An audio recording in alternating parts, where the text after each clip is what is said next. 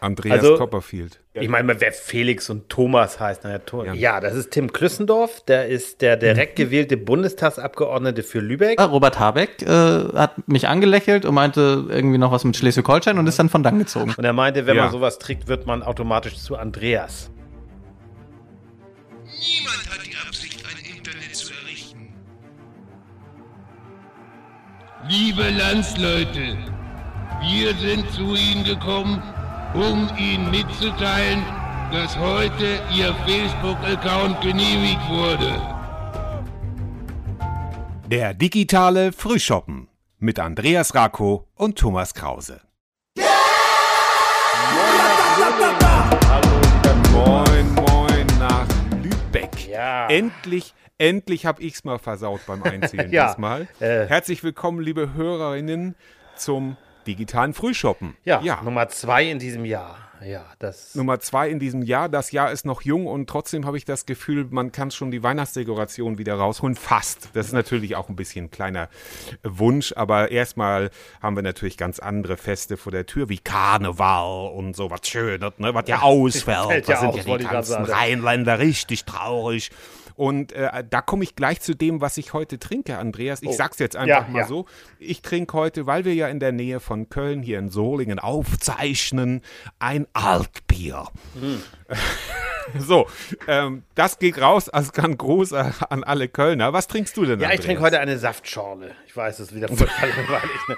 Aber ich bin sowieso Ja. noch gerade ein bisschen traurig alles, weil ich. Na? Nee, das, das hätte auch mein Umtrieb werden können, aber ich habe ähm, gerade eben bin ich noch ein bisschen spazieren gegangen, bevor wir hier Aufzeichnung hatten und höre Ja. dann die Kollegen von Gemischtes Hack. Wir sind ja hier der gläserne Ja. Podcast, ne? wir zeichnen ja schon ein bisschen Grüße früher auf, gehen ne? raus, ne, ja, an die Jungs, Ja, weiß ich jetzt gar nicht. Ich glaube, ich höre die nicht mehr. Nee, oh, weil äh, ich haben, zieh's zurück, Die haben, die haben Nein, die Schweine, die haben ähm, so, so, so darüber gesprochen, dass er irgendwie ironisch ähm, so, so ähm, Latschen anhatte, also so, so wie, wie, wie Aha, keine Ahnung, so, so hier Sandalen oder sowas. Und er meinte, wenn man sowas trägt, wird man automatisch zu Andreas. Dann ist man Andreas. Und das finde ich einfach, das, ich bin jetzt wirklich, äh, weiß ich nicht. Das ist, was für äh, ich bin irritiert. Diese Ich kleinen bin Würste. irritiert. Ich meine, wer Felix und Thomas heißt, na ja, ja gut, okay. Äh, Moment, Moment. So. Aber ist denn Andreas das neue Karen oder wie Ich ist weiß das? es Darf nicht. Die ich haben sonst immer verstehen? haben sie immer so gerne auf Ingos oder Marcos oder so rumgehackt und jetzt plötzlich so, so. weißt du, das finde ich nicht, äh, das weiß ich nicht. Jetzt ist mal Andreas und an der Reihe. Andreas ist nun wirklich ein griechischer, schöner Name, der zeitlos so. ist, wie ich Ja. finde.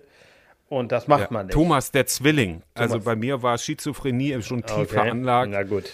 Aber naja, für zunächst. Wir haben heute einen Gast, Andreas. Ja. Das heißt, ein, ein, ein Remote-Gast und doch nicht Remote-Gast. Also kein Live-Gast, weil wir zeichnen ja auf. Also es ist ein doppelter Nicht-Live-Gast, aber dafür ein äh, sehr spannender Herr. Andreas, willst du uns da mal aufklären? Ja, das ist Tim Klüssendorf, der ist der direkt gewählte Bundestagsabgeordnete für Lübeck.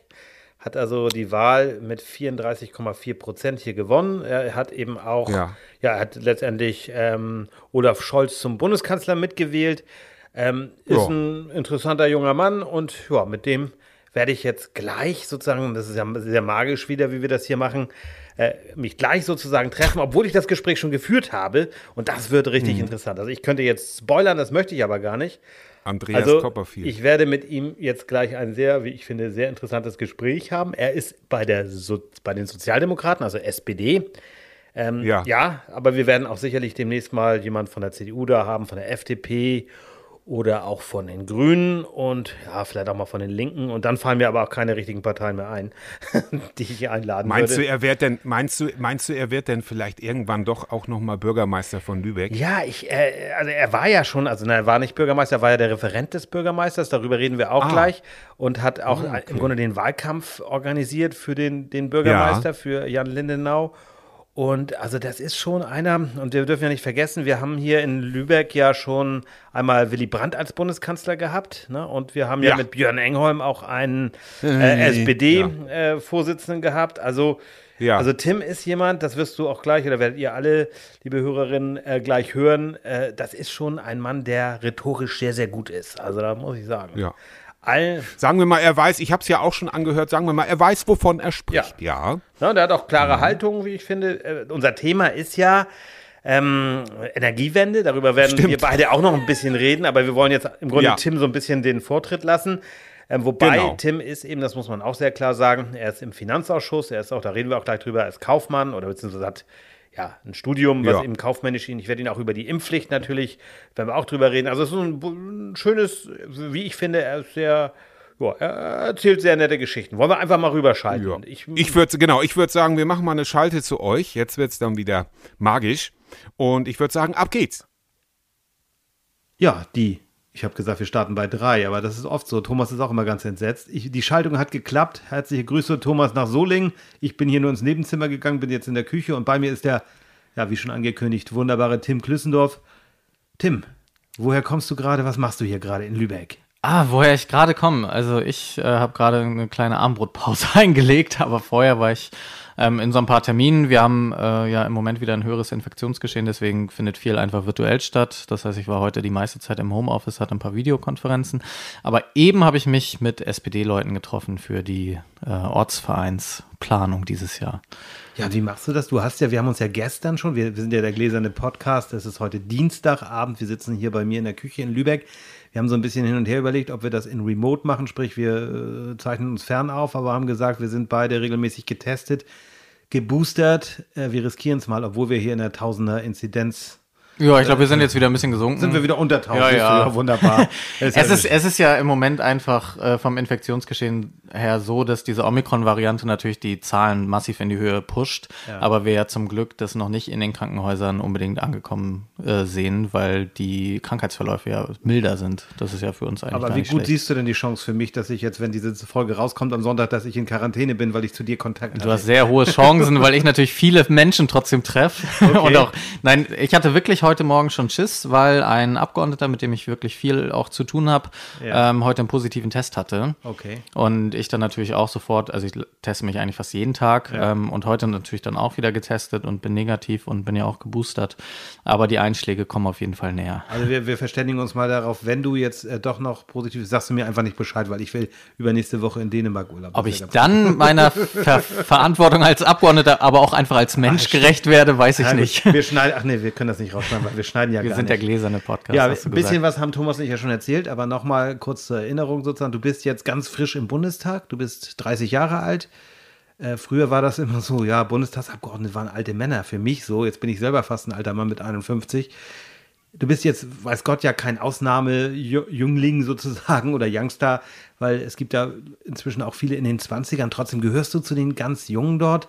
Äh, gibt es da so, so über, ja, über die Fraktion hinaus so, so Arbeitsgruppen, wo man sagt, kommen wir ehemaligen Jusos oder dann auch die von der Jungen Union und wie sie alle heißen, jungen Liberalen und ähm, die Grünen, äh, die Jungen, äh, wie heißen die überhaupt? Das Grüne Jugend. die grüne Jugend, genau, Entschuldigung, das, also nichts hier, gar nichts, ne? Aber ja, also trefft ihr euch auch oder gibt es da so, so Arbeitsgruppen, mit denen ihr zusammensitzt?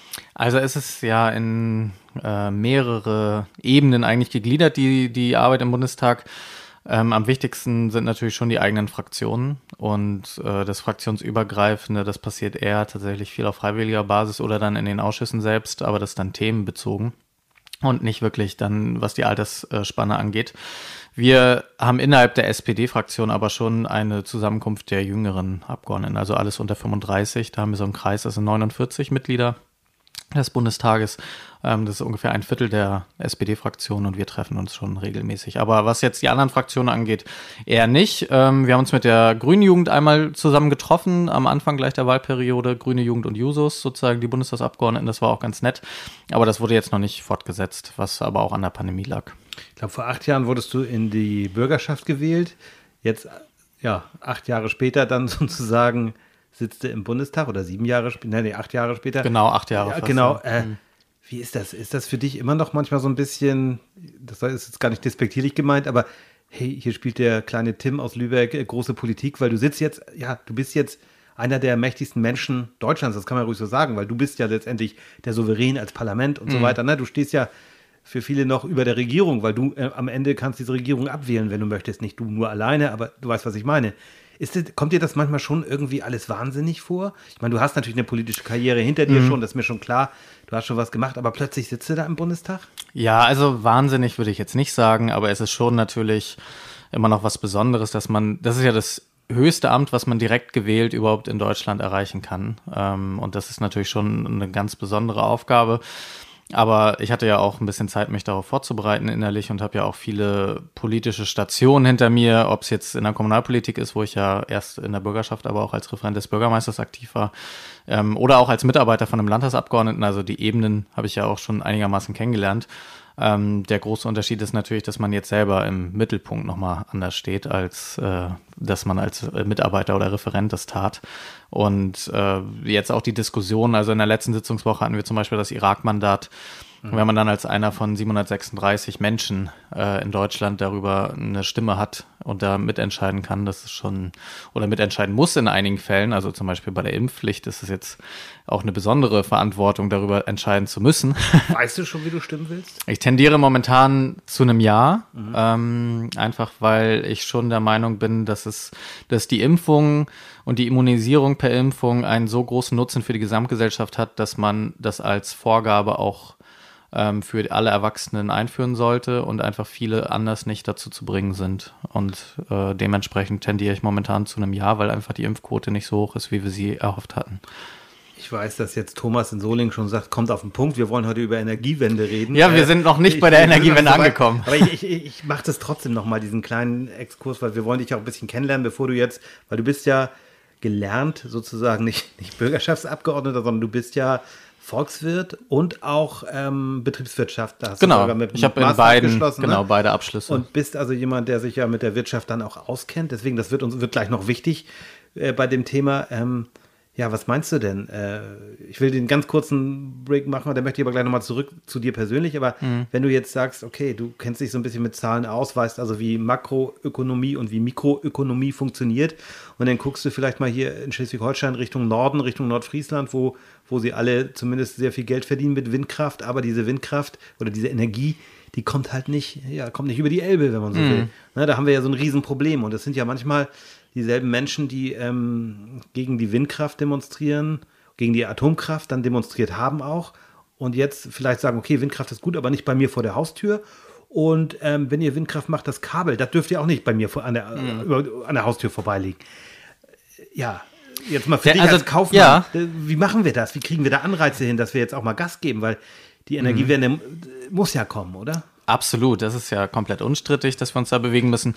Ähm, das ist ja eigentlich das, was man in der Verhaltensökonomie auch lernt, dass mhm. natürlich Menschen äh, Nutzen haben müssen aus äh, Entscheidungen und dass sie, solange sie den Nutzen nicht erkennen können oder solange der nicht für sie spürbar ist, natürlich auch Widerstände dann haben. Und wenn jetzt, äh, wenn ich mir vorstelle, dass ich davon überhaupt nicht profitiere, dass jetzt in meinem Vorgarten äh, eine Windkraftanlage steht oder das oder ein Kabel, ne? ein Kabel ja. oder ja. diese Hoch, äh, diese ja, Leitungskabel dann irgendwie da durch meine Landschaft Mannschaft gehen, ich aber nicht spüre, dass ich davon profitiere, dann ist es natürlich, gibt es ja gar keinen Grund, überhaupt ja. das gut zu finden, außer man ist jetzt wirklich so altruistisch, dass man sagt, ich nütze der Gesamtgesellschaft ja. in meinem, und da sind ja auch monetäre Interessen hinter, die Grundstücke sind weniger wert und so weiter. Da gibt es ja ganz viele genau, Faktoren. Ja. Und man muss einfach einen Anreiz entwickeln. Und das kann natürlich zum Beispiel damit passieren, dass man von diesen Windkraftanlagen alle Anliegenden auch profitieren lässt. Im mhm. Moment ist es so, die Windkraftanlage wird häufig auf einer landwirtschaftlichen Fläche aufgebaut. Der Bauer, dem das Grundstück gehört, äh, der bezieht sogar noch eine Pacht dafür. Meistens stellt er dann seine landwirtschaftliche Nutzung sogar ein, weil er es gar nicht mehr braucht. Genau, ja. Oder verpachtet die auch noch ähm, und legt sich dann, also jetzt nicht despektierlich sein, aber mhm. kann sich dann zurücklehnen und einfach die Kohle kassieren. Ja, das, das gibt ja genug. Ja. Alle anliegenden Siedlungen ähm, müssen dann sozusagen das Windkra die Windkraftanlage da vor der Haustür ertragen. Und da gibt es ja schon Modelle, auch in anderen Ländern, wo man dann einfach äh, per gesetzlicher Vorgabe ein System entwickelt, dass die anliegenden umgebenden äh, Gemeinden meinetwegen, das kann ja auch eine demokratische Struktur sein, muss ja kein Privathaushalt sein, aber dass zumindest in irgendeiner Form wieder Geld zurückfließt. Nun gibt es ja schon diese Bürgerwindparks, das habe ich, ich bin ja nicht so wie du gebürtiger Lübecker, sondern bin hier zugezogen als Nordfriese und da weiß ich das auch aus meiner alten Heimatgemeinde. Da haben viele gesagt, mach da mit beim Bürgerwindpark, wenn du hier gemeldet bist, das ist wie Gelddrucken, ne, ist ohne Risiko. Und das ist ja tatsächlich so gewesen, dass viele da sich eine goldene Nase verdient mhm. haben. Ne? Und das, ja. Aber es ist natürlich trotzdem eine höhere Hürde, wenn ich erstmal investieren muss, mhm. um ja. dann Teil eines, eines Konstruktes zu sein, als wenn das ein Automatismus ist, dass es zum Beispiel in die Gemeindekasse fließt. Also das ist natürlich ein Unterschied. Also du meinst jetzt so, ich nur als Beispiel, ich baue jetzt von Lübgekoch, da kommt Thomas nämlich her, mhm. von Lübgekoch baue ich eine große Leitung und die geht dann irgendwie, ich, mir fällt jetzt kein besseres Beispiel ein, an Friedrichstadt in Husum, also bei Husum vorbei. Und dann meinst du, die Leute, wo das Kabel oder die Hochspannungsleitung vorbeigeht, die sollten dann auch, keine Ahnung, 3,70 Euro im Monat kriegen oder 12 Euro. Was weiß ich, genau. Dass man da einfach Systeme entwickelt, äh, ja. Mechanismen, äh, dass die Menschen merken, okay, ich nehme das in Kauf, dass es direkt vor meiner Haustür ist mhm. oder in meinem Sichtfeld oder auf meinem Grundstück oder wie auch immer. Aber ähm, ich profitiere auch davon. Das ist, glaube ich, schon extrem wichtig. Dass das funktionieren kann. Du hast ja, du warst ja wahrscheinlich dabei oder hast es mitbekommen, als Robert Habeck der von dir mitgewählte, also du hast, die, hast den Bundeskanzler gewählt und dann hat der sozusagen Robert Habeck. Mhm. Wie ist das eigentlich mit Robert Habeck? Bist du mit dem per Du? Kennst du den gut? Ich meine, klar kennt ihr euch jetzt oh, ja also, Lübecker. Ja, wir haben uns, ich, ich würde schon annehmen, dass er weiß, wer ich bin. Ja. Äh, wir haben uns jetzt auch ein, zwei Mal im Bundestag gesehen. Kleine witzige Geschichte. Vor der Kanzlerwahl standen er und Olaf Scholz noch vorne im Plenum, ja. ähm, bevor die Sitzung losging und haben sich unterhalten. Und alle SPD-Mitglieder wollten natürlich an dem Tag für ihre Social-Media-Aktivitäten ein Foto mit Olaf Scholz haben, damit ja. sie auch posten können. Ich habe hier Olaf äh, zum Kanzler gewählt und so. Und da gab es eine Riesenschlange in unserem Fraktionssaal, wo die Leute angestanden sind für Olaf Scholz. Und ich hatte keinen Bock, mich da anzustellen und habe gesagt, ich schnapp den mir einfach gleich noch im Plenum. Ja. Und bin dann fünf Minuten vor der Kanzlerwahl halt zu den beiden hin und dachte, dass die beiden fertig in ihrem Gespräch waren. Oh. Waren sie aber nicht. Und dann oh. stand ich neben Robert Habeck und Olaf Scholz, die sich noch rege unterhalten hatten. Und dann dachte ich, okay, entweder du verschwindest jetzt wieder und hattest einen richtig scheiß Auftritt oder du musst die Situation jetzt irgendwie retten. Und dann habe ich einfach dreist gesagt, Olaf, hast du noch mal eine Minute? Ich muss dich mal sprechen. und das war natürlich extrem ambitioniert von mir. Aber Robert Habeck äh, hat mich angelächelt und meinte irgendwie noch was mit Schleswig-Holstein und ist dann von dann gezogen. Also das war, war nett. Und dann habe ich mit äh, Olaf kurz geschnackt und habe mein Foto äh, mir organisiert. War, und meinst du denn, Olaf war froh, dass du ihn da weggeholt hast? Ne? Tatsächlich habe ich den Eindruck, Olaf Scholz hasst einfach Smalltalk. Also okay. ja. grundsätzlich, er findet es einfach, glaube ich, ein bisschen überflüssig. und dann hatte ich, also ich habe mich damit mit ihm unterhalten und in der Fraktionssitzung vorher war so das Thema großer historischer Tag und ja, so. Ja. Ich habe ihn einfach nur mal nach seiner nach seiner Stimmung so ein bisschen gefragt, wie es ist, okay, zu wissen, ja. dass man in fünf Minuten zum Bundeskanzler gewählt wird und er meinte so eiskalt, ganz ehrlich, ich bin so lange dabei, das juckt mich alles juckt nicht. Ich, das ist, also ist ein Vorgang wie jeder andere auch. Und er konnte ja auch nicht böse reagieren, weil war, du hattest ihn ja noch nicht gewählt, ne? Das war ja, genau, er musste die Stimme natürlich noch bekommen. Nein, es war einfach eine witzige Situation und für mich äh, bleibt die auch am meisten in Erinnerung, wenn ich an die Kanzlerwahl denke. So, aber zurück zu Robert Habeck. Ähm, das war jetzt meine Begegnung, wo ich ihm am nächsten kam. Ansonsten eher so, so ein bisschen vom Sehen und so. Ähm, haben wir nicht viel miteinander zu tun gehabt, aber ja, ich beobachte, wie, glaube ich, alle politisch interessierten Menschen schon sein Wirken natürlich sehr genau. Er hat ja nun ambitionierten, ja, kann man ruhig sagen, ambitionierten Plan vorgelegt. Ich habe mir die Zahlen aber mal aufgeschrieben hier. Also es gibt ja so dieses Ziel 2030, 80 Prozent aus erneuerbarer Energie. Also da wollen wir umschalten. Jetzt habe ich mal so ein bisschen in den Zahlen geguckt. Wir haben Ökostrom gehabt im Jahr 2020, eine Quote von 48 Prozent. Das ist beachtlich. Aber im letzten Jahr, also 21, war es nur 42,8 Prozent. Mhm. Nun kann man ja sagen, das war noch die andere Regierung, wobei ihr von der SPD müsst immer vorsichtig sein, weil ihr war Teil dieser Regierung. Muss man ja auch mal. Die SPD hat sowieso ja eine sehr durchwachsene Historie zu diesem, zu dieser gesamten ja, Thematik, ja. weil wir einfach lange Zeit äh, ausgehend von unserer Historie diese Kohleverstromung ja noch ja, verteidigt und beschützt haben. Also wenn man das Land Nordrhein-Westfalen versteht und die SPD versteht, und auch Teile von Ostdeutschland versteht, dann weiß man, wie schwierig es uns gefallen ist, auch als äh, Sozialdemokratie, das einfach anzuerkennen, dass das nicht die Energieform der Zukunft ist.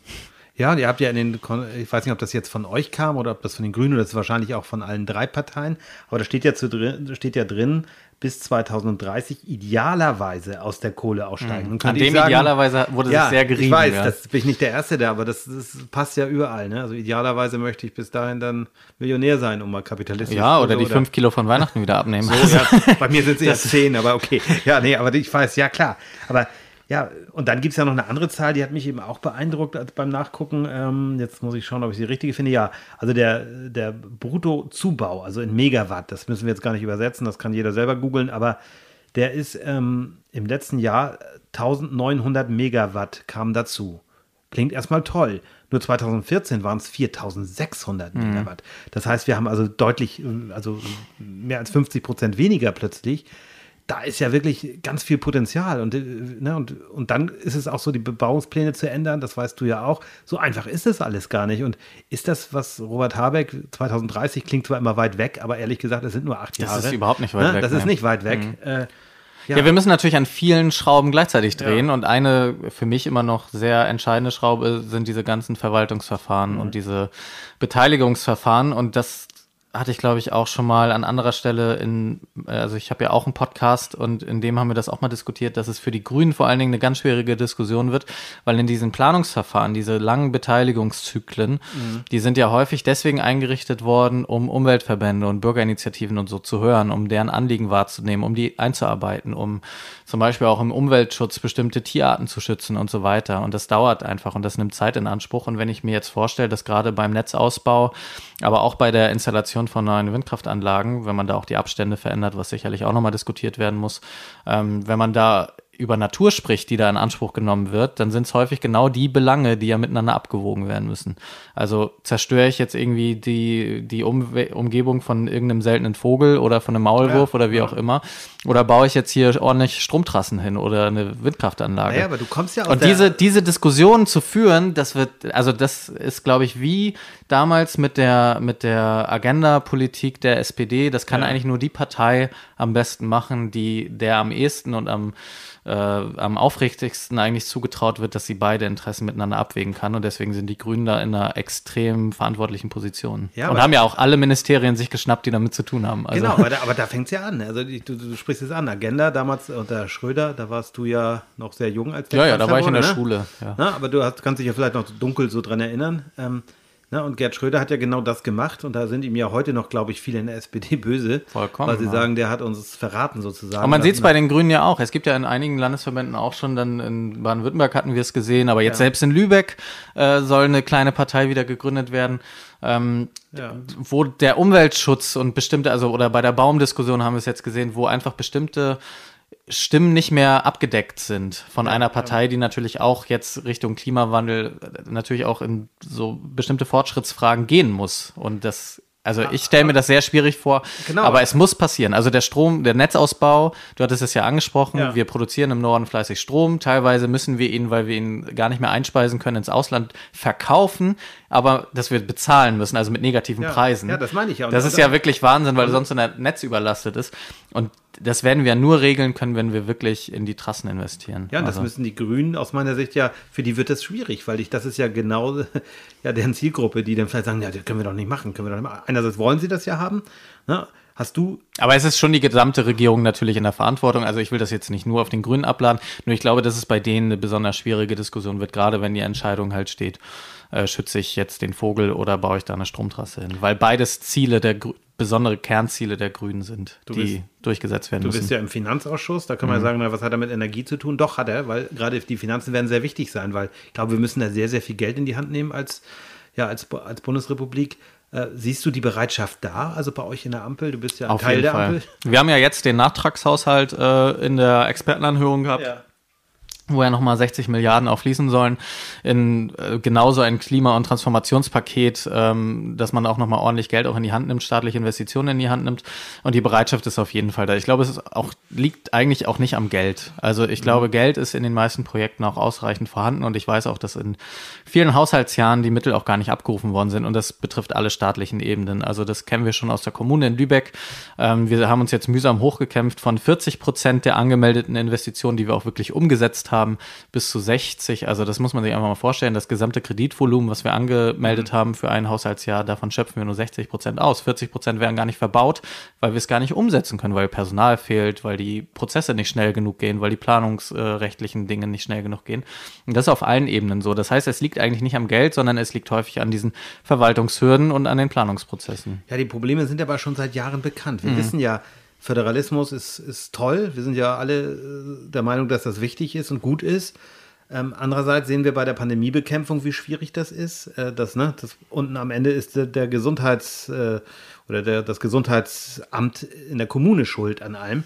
Mhm. Und ja, und jetzt, du kommst ja aus der Kommunalpolitik, warst, wie gesagt, ja, in der Bürgerschaft, warst selber Referent des Bürgermeisters.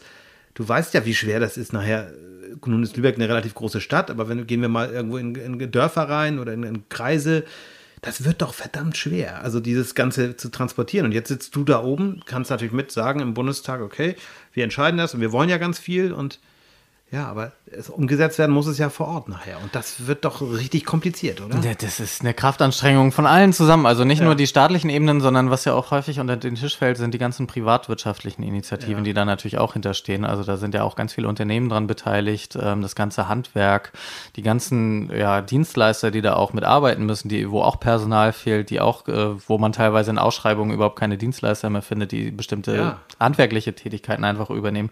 Das ist eine gesamtgesellschaftliche Aufgabe habe und es ist jetzt der Zeitpunkt, wo man das mit aller Kraft angehen muss. Also wir haben eine neue Regierung, ähm, wir haben ganz viele neue Abgeordnete, wir haben auch wirklich den gesellschaftlichen Rückenwind. Das hat man, glaube ich, in den letzten Jahren schon gespürt, dass es jetzt auch angegangen werden soll. Und ähm, da sind wir, glaube ich, schon auf einem guten Weg in Deutschland. Also gerade wenn ich mir das europäische Ausland angucke, wo ja jetzt der Atomstrom wieder zur ja. Nachhaltigkeitsoffensive äh, wird. Das also, ist ja, du hattest den Finanzausschuss angesprochen, ja. das ist ja bei uns im Moment ein Thema, Taxonomie, ja. ähm, diese europäische Richtlinie, was als nachhaltige Investition angesehen wird. Und da haben wir in Deutschland ja mit unserem Weg, dass wir Erneuerbare als die äh, Energiequelle der Zukunft sehen, sind wir eigentlich in einer Minderheitsposition. Also wir könnten uns natürlich auch das Leben in Anführungsstrichen leicht machen und einfach wieder Atomkraftwerke bauen. Ja, ich, das wird wahrscheinlich auch gesellschaftlich nicht gewünscht sein. Ne? Aber Nein, selber, deswegen bin ich froh, dass wir in Deutschland einen anderen Weg gehen. Aber ich gebe auch ehrlich zu, ich war irgendwie auch immer eher so gegen Atomkraft, weil ich einfach diese ganze, ich habe weniger Angst vor so einem Supergau als einfach vor diesem, und das ist ja auch nichts Neues, sind ja vieles jetzt auch Mehrheitsmeinungen, muss man sich nicht mit brüsten, ne? Aber ich mhm. weiß ja nicht, wohin wir den müssen, Mist nachher am Ende. Weiß niemand. Nur andererseits habe ich dann schon manchmal gedacht, hm, Vielleicht machen wir es doch zu schnell, weil ich sehe es dann doch auf uns zukommen, dass wir dann demnächst in Frankreich anklopfen und sagen, naja, äh, können wir bei euch ein bisschen Strom kaufen, so. Also jetzt mal, ne? Ich weiß, das ist ein bisschen komplizierter alles, aber siehst du die Gefahr nicht auch, dass das so kommen wird? Dass wir einfach das gar nicht hinkriegen, diese sogenannte Energiewende, zumindest nicht in dem Tempo? Mm, also es ist natürlich ein ernstzunehmendes Risiko. Ich weiß ja, dass wir auch mit Gas natürlich einiges versuchen, dass auch die mhm. SPD da ja eine deutliche Position zu hat, dass das eine Brückentechnologie sein soll. Ähm, dass der europäische Strommarkt schon heute so funktioniert, dass man in bestimmten Phasen, hatte ich auch vorhin angesprochen, auch wenn wir zu viel produzieren, dass man dann im Ausland hin und her kauft, ist ja einfach üblich. Ähm, dass wir da auch französischen Atomstrom wahrscheinlich irgendwann mal in Anspruch nehmen, ist jetzt auch, glaube ich, nicht äh, eine steile These. Nee, nee, äh, das wird dann so sein.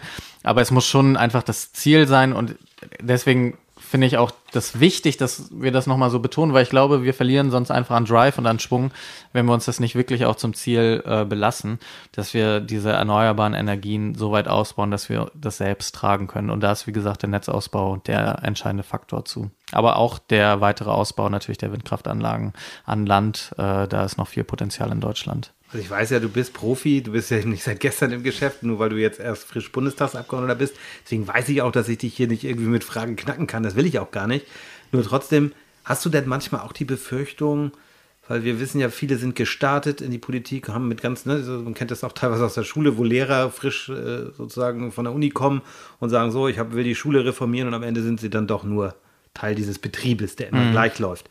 Hast du auch manchmal die Angst, dass du auch vielleicht in diese Mühlen gerätst und sagst, okay, am Ende, ja, wir müssen die Sachzwänge und nützt ja nichts. Und wir haben da, da sind ja auch Lobbyvertreter, die wahrscheinlich bei dir auch schon angeklopft haben und gesagt haben, hier, lieber Tim, ne? Hm. Können wir nicht mal so. Hast du da auch manchmal Angst vor, bei allem Idealismus, äh, dass du sagst, okay, ich könnte vielleicht auch einer von den Politikern werden, die mich als Juso damals immer genervt haben? Ich habe ja gar nicht, ich war ja gar nicht so rebell wie vielleicht einige andere und habe ja. diese, diese Entwicklung genommen, irgendwie ganz links gestartet und höre dann irgendwo in der Mitte oder mhm. sogar weiter rechts auf. Das ist wahrscheinlich als Volkswirt, Student auch gar nicht so einfach. Nee, genau, oder auch Betriebswirt. Äh, man startet ja schon auch von einem anderen Ausgangspunkt, aber bei dem bleibt man dann. Und dann Bisher kann ich das eigentlich nicht beobachten. Ich bin eigentlich eher durch mein politisches Wirken noch linker geworden oder noch okay. äh, progressiver, ähm, ein bisschen durchsetzungsstärker noch in meinen Forderungen als ich das vielleicht am Anfang war, weil ich da auch noch zu schüchtern war und ein bisschen ja, Sorge davor hatte, ein bisschen forscher voranzugehen.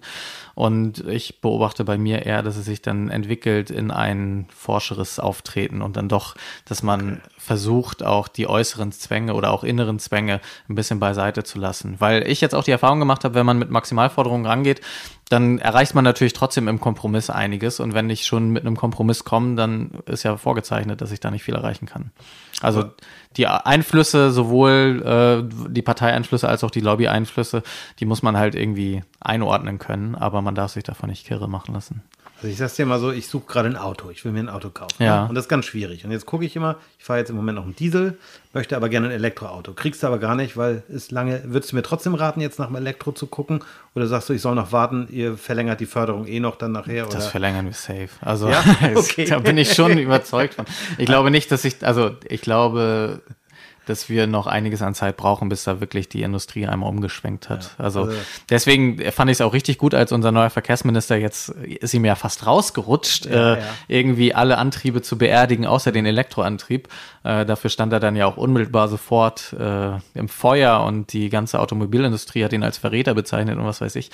Aber es wird so kommen. Also da bin ich fest von überzeugt. Und damit wir diesen Weg, diese Entwicklung auch beschleunigen, werden die Förderungen, glaube ich, weiterlaufen. Also du sagst, als Brückenauto kann ich mir jetzt nochmal einen Verbrenner holen. Ja, ich, ich persönlich fahre ja selber einen Verbrenner. Ja. Also von daher, ich fahre einen Golf, den habe ich mir 2017 gekauft. Ja. Und den werde ich jetzt erstmal so lang fahren, bis er nicht mehr kann. Und dann. Hast du auch äh, gerade frisch, ge frisch, frisch gebrandet. Frisch Ja, genau, den gebrandet. hatte ich im Wahlkampf foliert. äh, das ist einfach eine super Werbefläche und mich stört das auch nicht, wenn ich damit privat dann fahre, dass man dann irgendwie die Blicke auf sich zieht.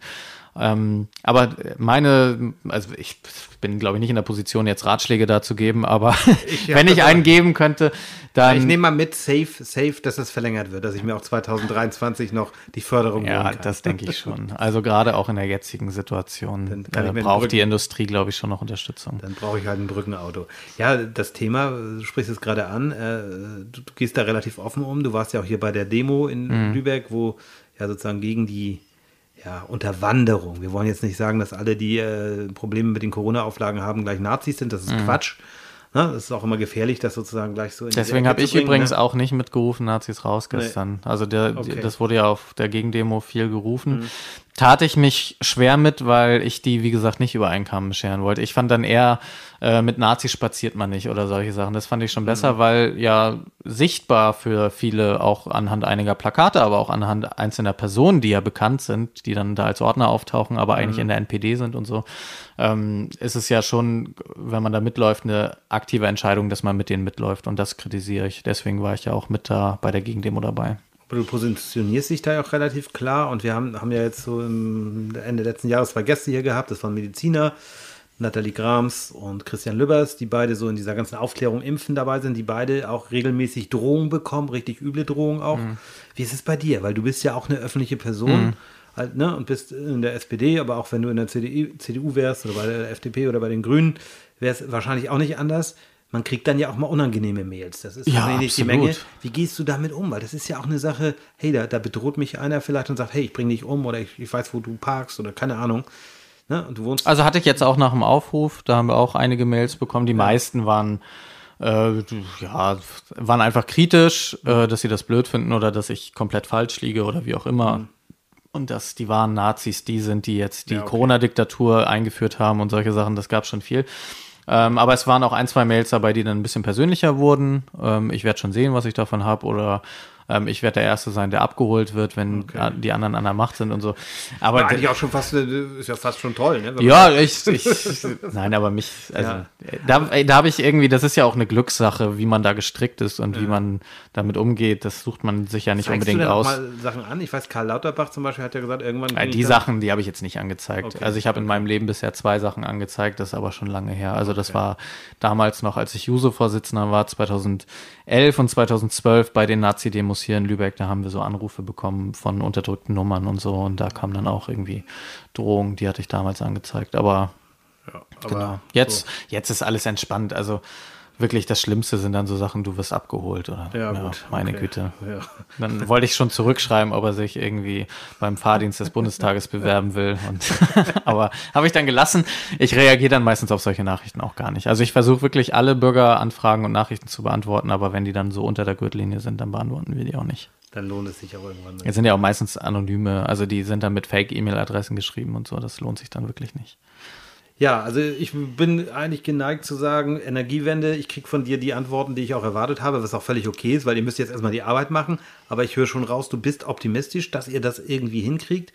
Wollen wir uns einfach mal für in einem Jahr verabreden und dann mal gucken, was bei rausgekommen ist. Das wird einfach mal fest. Ich weiß noch nicht, wie weit wir in einem Jahr sind. Okay, äh, meinst du in zwei Jahren? Dann in wieder? zwei Jahren vielleicht schon weiter, mindestens am Ende der Wahlperiode, weil da müssen okay. natürlich auch Ergebnisse vorliegen, wenn dann nächstes wir Mal wieder. Wir machen das so, wir werden ja immer im Kontakt. Wir werden bleiben. regelmäßig im Kontakt bleiben. Genau. Dann, und hört auch gerne mal bei, bei Tim rein. Er hat auch einen wunderbaren äh, Podcast mit Annette Born zusammen. Kopfsteinpflaster findet ihr überall. Wir packen es auch in die Show Notes. Tim, vielen, vielen herzlichen Dank, dass du dir Zeit genommen hast. Ich weiß, du hast einen prallen Terminkalender, aber toll, dass du da warst und ja. Ja, vielen Dank, hat mir Spaß gebracht, Andreas. Danke dir. Also, heiter weiter und äh, bleib dran. Ne? Bis dann. Bis dann, danke. Tschüss. Ja, und zack sitzt Thomas mir wieder sozusagen virtuell gegenüber. Wahnsinn. Ja. Also diese Technik, das ist ja der Hammer. Ne? Also das ist ja der Hammer. Ja, das ist. Mhm. Ja, also ich bin, glaub, äh, glaube, dass wir von Tim noch sehr viel hören werden. Also das da denke ich schon. Das denke ich also auch. Politisch noch einiges, einiges mitgestalten. Ja. Das denke ich auf jeden Fall. Andreas, richtig, richtig Thesen. Also wir haben ja, wir haben ja Thesen. Also dann werden, würde ich mal sagen, machen wir die noch mal in Schnelldurchlauf, ohne jetzt hektisch zu werden, ja. weil wir haben ja auch noch den Umtrieb der Woche. Oh, ja, ja. Ähm, was bedeutet Energiewende, Andreas? Was bedeutet das für dich?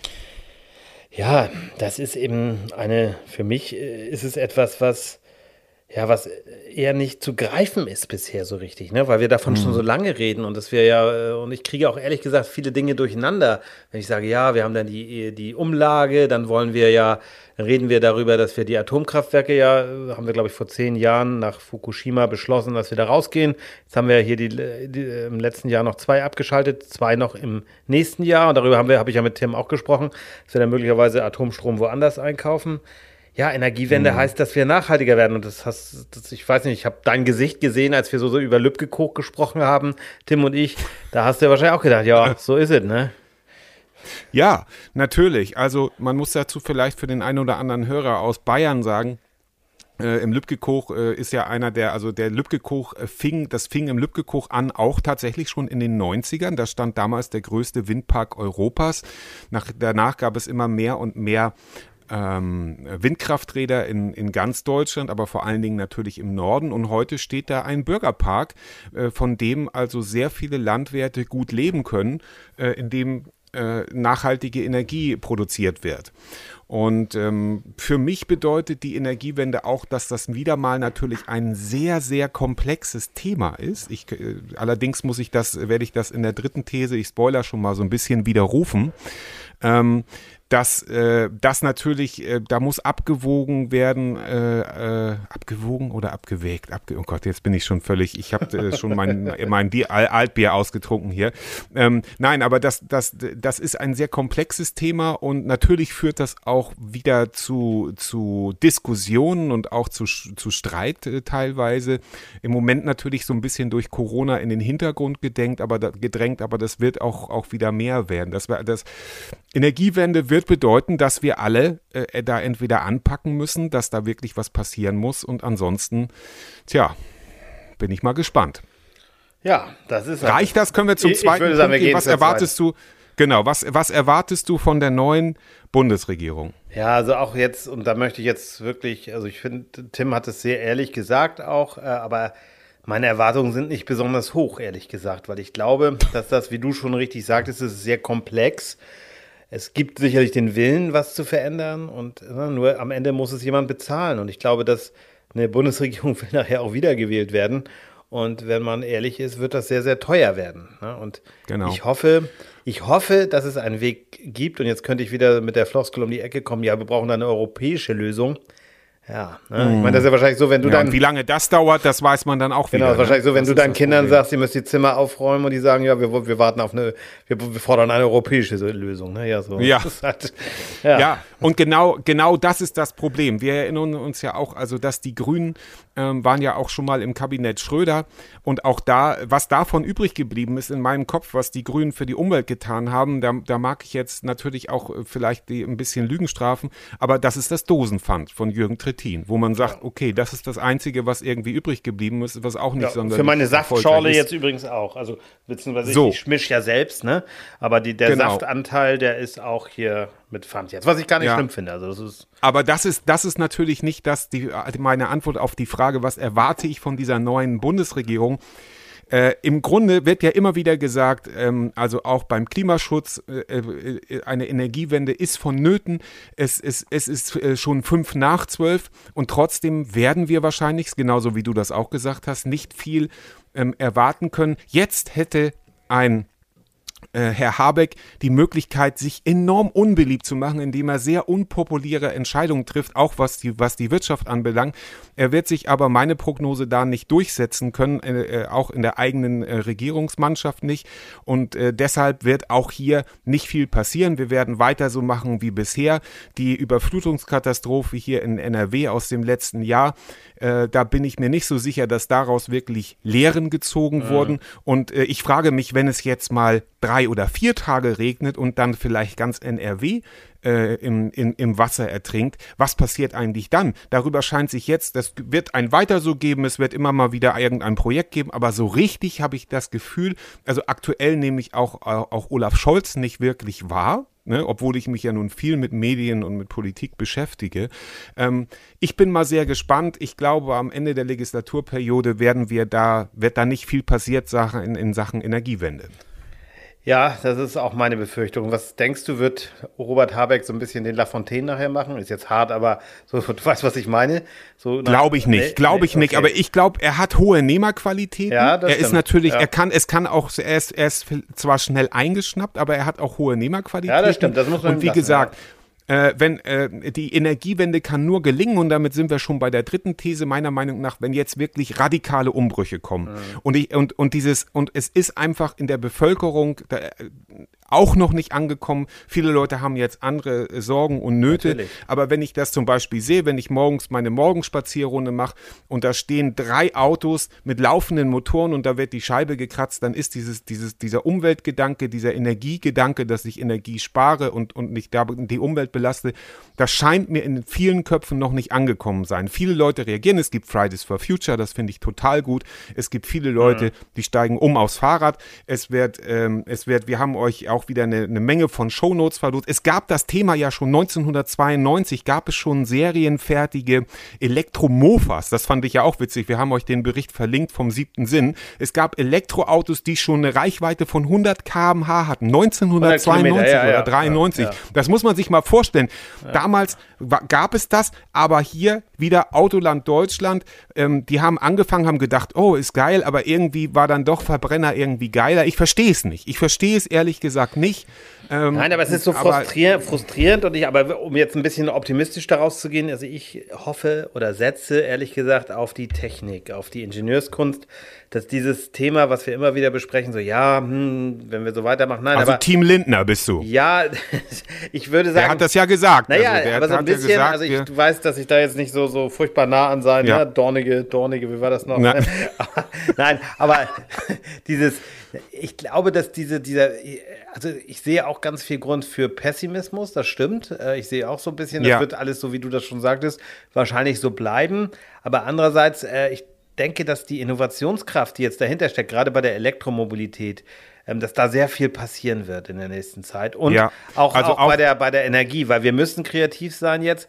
Ähm, ja. Es wird jetzt, nur es wird ruckeln und es wird, und das ist eben der, bin, du weißt, ich will die Demokratie überhaupt nicht in Frage stellen, aber das ist das Problem an der Demokratie, dass wir irgendwie immer im Wahlkampfmodus sind. Das wird jetzt, Schleswig-Holstein ja. hat im Mai Wahlen, da wird dann aus den und den Gründen auch wieder was gemacht. Das ist jetzt egal, ob ich ja. ähm, SPD, CDU, Grünen oder was auch immer, ne, oder FDP, die müssen jetzt ihren Wahlkampf machen und das wird auch wieder ja. ruckeln und das wird auch wieder, ne? Ja, ja. definitiv. Ja das, ist ja, das ist dieses Ruckeln, das beschreibt es so schön und damit müssen wir leider so ein bisschen, sage ich mal, zum Ende kommen, weil wir haben haben ja auch noch den Umtrieb der Woche. Oh, ja. Und ähm, da bin ich mal gespannt bei dir. Und äh, ich würde mal sagen, Band ab. Der Umtrieb der Woche. Ja, mein Umtrieb der Woche, also ich habe natürlich wieder mehrere, aber äh, ich, ich lege mich auf einen fest. Also ich will jetzt gar nicht mehr über diese Demos sprechen. Das ist ja morgen geht das wieder los mit dem Montags unter Spaziergängern und oh Gott, ich bin müde. Äh, aber äh, Ja. eine andere Sache, ein Umtrieb ist die Kommunikation zwischen Frauen und Männern. Und da meine ich jetzt ausnahmsweise mal nicht meine Frau, ne? da ist alles gut mit der Kommunikation, aber ich habe Ausnahmsweise. Hab so, so, das ist jetzt auch nichts Schlimmes, aber es ist so, so lustig. Ich habe eine, eine ehemalige Kollegin, eine Freundin, die hat sich jetzt mit ihrem Freund zusammen ähm, Katzenbabys angeschafft, so ein bisschen wie ihr. Eure, ihr habt ja auch so süße Katzen, ne? Und Ja. das sind, die Rasse habe ich jetzt vergessen, aber es sind auch so süße Katzen. Naja, ihr süße Kätzchen. Ja, so und sie hat süß, dann äh, ja. mal ein, vor, ich glaube, vor einer Woche oder so hat sie die angeschafft und hat dann äh, ein Bild geschickt oder ein Video. Ja, ein Video, glaube ich. Und ich habe dann nur geantwortet mit Daumen hoch. So, Mhm. und dann nicht weiter mir was dabei gedacht. Und dann ähm, äh, haben wir noch vorhin noch mal miteinander gesprochen und dann hieß es, ja, ich schicke dir jetzt ja keine Bilder mehr, weil äh, du hast ja so komisch reagiert. Und oh. Ich sag, nee, du, Okay. kannst mir, du kannst mir ruhig welche schicken. Und dann hat sie mir welche geschickt und dann habe ich jetzt ganz viele Herzchen und sonst was geschickt und das wäre dann nicht authentisch, habe ich dann als Feedback bekommen. Und jetzt weiß ich auch nicht. Oh, wie man es macht, wa? Wie man's jetzt macht. weiß ich auch nicht. Oh je. Ja, jetzt weiß ich auch nicht. Ja, das ist ja ein, ein schöner. Ja, ich finde, mit Katzenbabys genau. auszusteigen ist doch schön, oder? Ja, absolut, absolut. Ja, und mein Umtrieb der Woche ist auch ein verhältnismäßig positiver, muss ich jetzt mal sagen. Ich möchte dazu aufrufen oder sagen, dass es sich manchmal lohnt, höflich, hartnäckig und unbequem zu sein. Ich äh, mache ja nun seit geraumer Zeit, also ich habe, glaube ich, im November damit angefangen, jeden Morgen eine Morgenrunde von vier Kilometern. Einmal ein bisschen durch den Wald schreibst hier einmal du schreibst immer Autos auf, die falsch parken, ne? Das war dann das, ne? Ähm, das auch, ja. Nein, aber wir haben im Wald vor Weihnachten, war, war es ja mal ein bisschen windig hier. äh, Also Wind heißt hier dann ähm, Windstärke 3 oder so. Und da ist auch ein, ein, ein Baum von, sage ich mal, sieben, acht Metern ist auf die äh, auf einen Fußweg gefallen im Wald. Nun könnte man ja sagen, also wenn so ein Ding auf der Straße liegen würde, wäre das innerhalb von Sekunden weg. SEK, äh, THW würden ankommen und die Feuerwehr und würden das Ding klein schneiden. Und dies ist nun, kann man sagen, mitten im Wald, aber das liegt am schönen Treppenbach. Da können wir auch mal hingehen, wenn ihr uns mal besucht. Ja. Und ähm, das ist ein beliebtes Ausflugsziel und mit einem Kinderwagen, den ich durchaus schon da mal gesehen habe, kommt man da nicht durch. Also der, der Ausflug wäre dann, wenn da nicht gerade jemand äh, helfen könnte, wäre dann wahrscheinlich zu Ende. Und äh, ich bin da dann auch morgens immer rübergestiegen und irgendwann habe ich gesagt, so jetzt ist genug. Also wie kann ich das machen? Normalerweise kann man zum Beispiel bei beschwerden.solingen.de kann man dann eine Beschwerde schreiben. Ähm, normalerweise würde ich dann den Weg auch gehen, aber ich war gerade so in der Laune und habe auch dann nur per Insta-Story gefragt. Ähm, der Baum liegt hier seit mehreren Aber du hast Wochen dann schon die Stadt, die. Stadt äh, verlinkt sozusagen. Ich habe die Stadt markiert und Ja, den Bürgermeister ja, ja. Oh, markiert ja. und habe hab aber auch nur gefragt, wer ist dafür zuständig, weil der, ich erwarte natürlich nicht vom Bürgermeister, wäre natürlich ein schönes Bild, dass er da persönlich hingeht und den mit einer Handsäge absägt. Ähm, aber natürlich ist das Ganze auch, also frage ich mich, wer in dem Forster dann auch mal nach dem Rechten guckt, ne? Also wie oder wie oft und äh, zack. Ein Tag später war das Ding weg. Also es geht. Ne? Also man darf, ich, ich will jetzt nicht dazu aufrufen, dass jeder ein Dorfscheriff sein soll, aber man da- darf schon auch mal sagen, wenn man etwas nicht für in Ordnung hält, finde ich.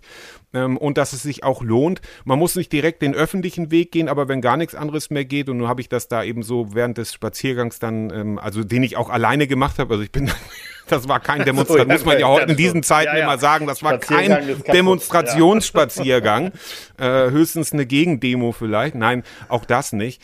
Ähm, und äh, dementsprechend lohnt es sich manchmal auch höflich, hartnäckig zu sein. Wichtig ist höflich, hartnäckig, unbequem zu sein äh, und nicht irgendwie, äh, scheiße hier, sondern auch selber mal was machen. Aber darüber haben wir ja schon oft genug gesprochen. So, das war's.